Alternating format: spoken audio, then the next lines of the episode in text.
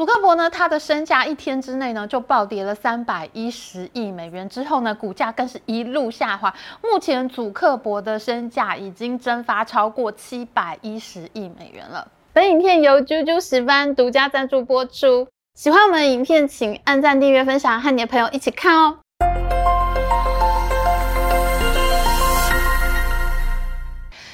大家好，我是 Amy。大家有没有注意到呢？二零二三年新的一年，我们的节目改版了呢。新的画面闪亮亮，真的好喜欢哦。因为二零二二年呢，真的是财经圈非常难过、非常暗淡的一年。我们赶快呢来改版，用华丽丽的新画面，把二零二二年送入历史吧。二零二二年呢，股市暴跌，通货膨胀飙升。平常在财经杂志封面看起来非常威武的人，在这一年呢，都被市场打成猪头。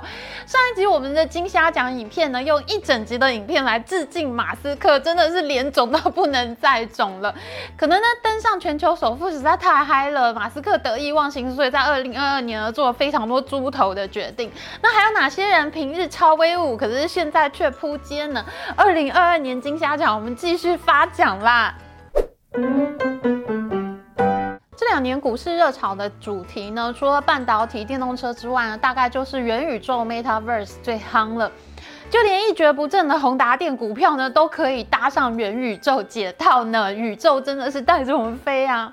二零二二年金虾奖入围者呢，我们要介绍的第二位呢，是全世界炒作元宇宙话题炒最凶，连公司名字都改成元宇宙风格的超级大虾咖。那这位呢，就是大家都非常熟悉，滑手机最怕被他盯上的 Meta 创办人暨董事长 Mark Zuckerberg。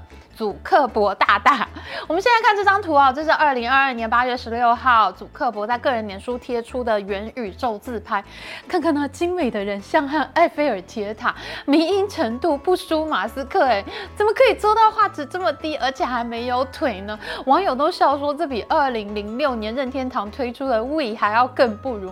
更凶狠的网友呢，还呛说呢，这根本就是一九九六年古墓奇兵一代的画质，这到底算什么元宇宙呢？我还是乖乖待在现实空间就好了。祖克伯元宇宙野心呢，已经准备了好几年。二零二一年九月呢，他公布了元宇宙社交网络 Horizon Worlds。刚刚呢，那一张埃菲尔铁塔自拍就是在 Horizon Worlds 拍的。那虽然呢画质很差，但是好歹也是肉眼可见的。那炒股票题材的群众一看到这个画面呢，全部都高潮了。Facebook 股价直上三百七十八美元，市值达到一点一兆美元。而祖克伯个人的身价呢，也冲上一千四百亿美元，股价飞天呢，真的会让人昏头的。尝到甜头的祖克伯真的信了，他隔一个月之后就大笔一挥，直接把 Facebook 改名成为 Meta，全面挥军元宇宙。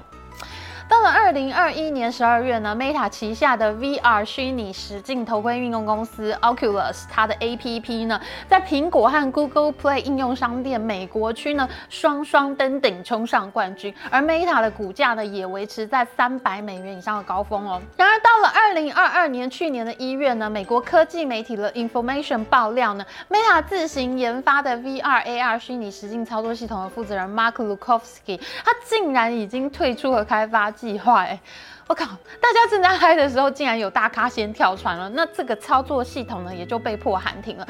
Meta 股价撑了几个礼拜，到了二月三号，真的撑不住了，一天之内从三百二十三美元跌到两百三十七美元。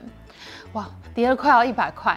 祖克伯呢，他的身价一天之内呢就暴跌了三百一十亿美元，之后呢股价更是一路下滑。目前祖克伯的身价已经蒸发超过七百一十亿美元了。股价撑不住的原因很明确，因为 Meta 的元宇宙研发部门 Reality Labs 呢，它在二零一九到二零二一年间已经亏损了两百一十亿美元。到了二零二二年上半年呢，它的亏损呢再加上了五十。十七点六亿美元，看起来呢，它是越亏越大。每年呢，Meta 为了元宇宙，它要烧掉一百亿美元。哇，这个烧法跟半导体产业差不多烧钱了耶。那原本 Meta 设定的目标呢，是要开发出自己的操作系统。如果能够做得出来的话，其实烧钱也没有关系，它至少烧钱能够烧出来一些东西，还是值得的。没想到现在负责人直接跳船，开发计划受到重挫。我公司都已经改名元宇宙了，结果元宇宙的心脏现在暂时停止跳动，哎。那 Meta 的子公司 Oculus 呢？他们自己设定他们的虚拟实境游戏 Horizon Worlds 的用户数呢，要在二零二二年冲到五十万人这么多。可是呢，华尔街日报呢却爆料打脸，他们说 Horizon Worlds 的用户呢，在二零二二年底，也就是去年底，连二十万人都不到啊。那么元宇宙的画质表现有进步吗？在十月十二日举办的二零二二年 Meta Connect 大会上面呢？祖克伯秀出了它的新的虚拟替身，而这个虚拟替身呢，这次已经有腿了。可是呢，观众席上的替身还是没有腿。那它的画质其实也只有一点点的进步。那市场都认为，其实 Meta 还没有办法解决技术的问题。在最近这三年啊，Meta 元宇宙投资呢已经烧掉至少两百七十亿美元，祖克伯个人的净资产也亏损了七百一十亿美元，烧这么多钱还把公司直接改名，可是成果呢却超级废，这个不入围金虾奖真的说不过去啊。马斯克呢他是被股价冲昏头，我看祖克伯可以找他一起嗨，他们两个人呢都是很容易冲动，很容易被股价煽动的个性哦。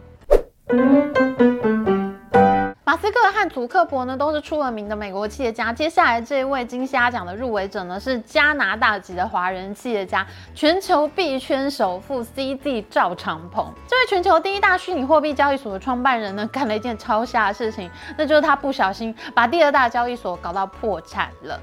今年全球币圈呢泡沫破裂，虚拟货币的拥护者损失惨重，尤其是年底的 FTX 暴雷事件，台湾的投资人呢有数十万人踩雷，哇，真的太严重了。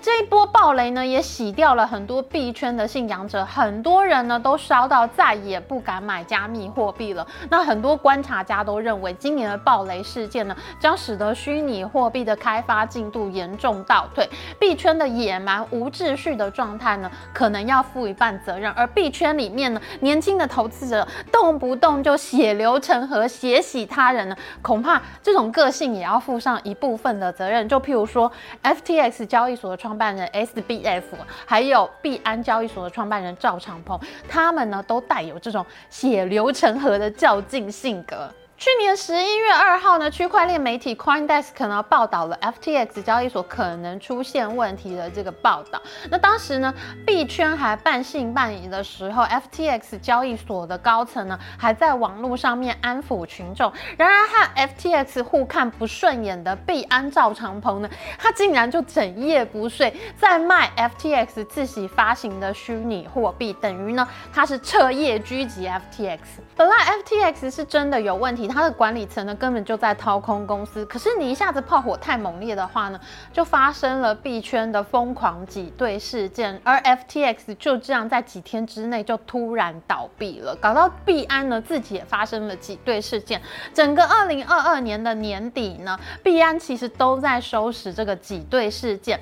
本来很想要让敌人死的赵长鹏，他为了想要攻击敌人，竟然烧到币圈的金融安全秩序出了大问题。大家都怕提不出钱来，所以呢，就发生了挤兑的现象。那就有很多币圈的人认为啊，赵长鹏其实本来只是想要狙击 FTX 这家交易所，然后呢，他趁这家交易所倒霉的时候，趁机低价收购这一家他最讨厌的公司，那赵长鹏就可以成为新虚拟货币的救世主。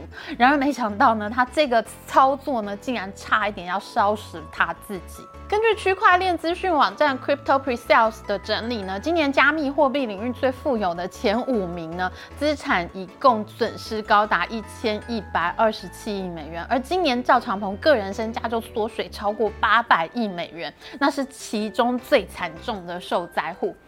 赵长鹏想要打爆对手，然后收购对手的公司，没想到自己却成为自己行为的最大苦主，他差一点要打死他自己。赵长鹏跟马斯克跟祖克伯呢也是很像的人，他们的个人财富实在太惊人了，可能都觉得自己太有钱，得意忘形了，不创造一点危机不痛快啊！所以今年金虾奖的第三个入围者，当然就是币安的创办人赵长鹏喽。我们曾经做过两集 FTX 交易所破产的影片，而现在 FTX 的高层呢都已经回到了美国，很可能要面临坐牢的命运了。阿弥陀佛，希望二零二三年大家都能平安。最后入围二零二二年金沙奖的这一位大老板呢，也是牵动几千亿美元的赚赔啊，他就是软银的创办人、韩裔日籍企业家孙正义 （Masayoshi 桑。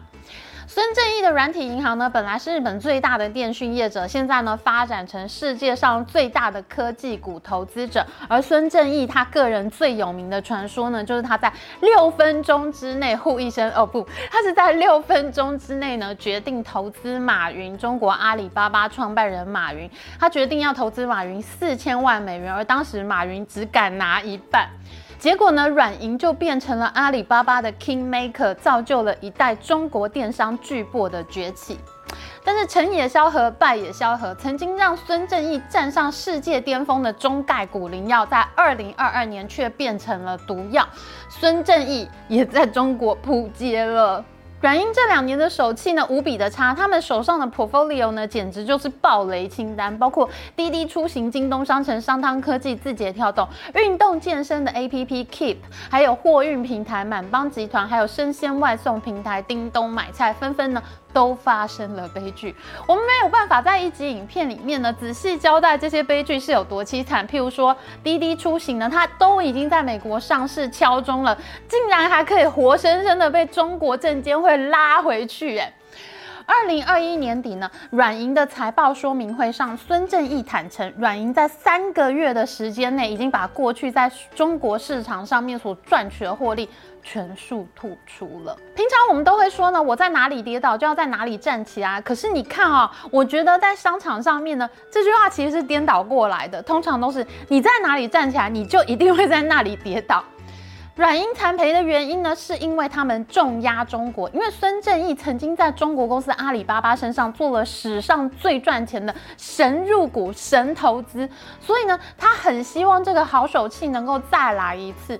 没想到他遇到了这两年习大大，简直是发疯了，根本就是跟中国网络公司对着干，那就害软银惨赔了。二零二一财年呢，软银的亏损高达一点七兆日元，也就是相当于他赔了三千七百多亿新台币。哎，哎，你要知道，他在前一年二零二零年的财年呢，软银可是净赚快五兆日元，净赚超过一兆元新台币，哎，根本就是从天堂掉进地狱嘛。我本来以为已经最惨了，没想到还能更惨。二零二二财年的第一季，软银大亏三兆日元，它第一季就比二零二一年整年的亏损还。要更高，那孙正义呢？当然就很紧张啦。他在财报会议上面呢，孙正义简报的第一页就放上了德川家康三方原之战的落魄画像。我们知道呢，孙正义是以爱做简报、简报奇特出名的。他的风格强烈到，甚至有人出书介绍孙正义怎么做简报。孙正义简报术呢，也可以出书的。而孙正义呢，在软银的财报会议上面呢，他在这个简报上放了这幅画像，真的很好笑。因为在日本民间传说里面呢，德川家康在打这场仗的时候，不止打输落跑，还在马匹上呢吓到落。哇塞，他糗到不行。那孙正义呢？他就当场自嘲他自己呢，就像是这个窜逃的德川家康一样，也是非常的狼狈的。不过这个软银的德川家康呢，他在下一个季度还是止不住亏损，他只好出大绝招，卖掉他阿里巴巴的股票，才能弥补亏损。但是我们知道，其实事实上，去年整年哈，整个二零二二年，阿里的股价也都非常的低迷。可以说，孙正义呢，他已经是选在一个很不好的时间卖股票了。而在去年底最后一场软银的财报会议上呢，最爱做简报的马萨优许桑，他这次竟然没有做简报。孙正义只负责了开头的致辞，接下来就由他的财务长后藤方光接手。而孙正义呢，更是他自己公开宣布，他说这会是他最后一次在财务会议上发言，他将退出软银的日常管理。那他除了还要做好半导体设计架构公司 ARM ARM 的 IPO 之外，他就不会再管公司了，他要退居幕后。热爱投资中国的孙正义，最后终于被习大大、习近平打败了，黯然退场。孙正义投资中国二十年，最后呢，竟然得到一个扑街的下场，我觉得真的好唏嘘啊！因为我自己呢，曾经在中国居住十年，见证了中国网络公司的崛起年代，眼看它起高楼，眼看它楼快塌，但是呢，马萨优去桑呢，可是用他的真金白银在见证时代起落。他的伟大跟中国有关，但是他的陨落呢，也跟中国有关。所以呢，我跟大家说，在商场。上呢，成功的模式往往会害死一个人。你怎么成功的？往往就是因为你太成功，你太依赖你成功的记忆，最终呢，就造成了你自己的失败。马斯克、祖克伯被股价冲昏头，赵长鹏几乎都要做到币圈皇帝了，结果狠摔一跤。那孙正义迷信中国，却也在中国投资上惨败。这四个人呢，真的是二零二二年我们觉得全球最瞎的企业家。那到底谁可以获得二零二二年金虾奖呢？各位观众，你觉得谁最瞎呢？请在留言板告诉我们哦。还是你心目中还有更瞎的企业大咖，也都欢迎留言告诉我们哦。喜欢我们影片，请记得帮我们按赞，还有记得按订阅频道加开启小铃铛。我们下次再见哦，拜。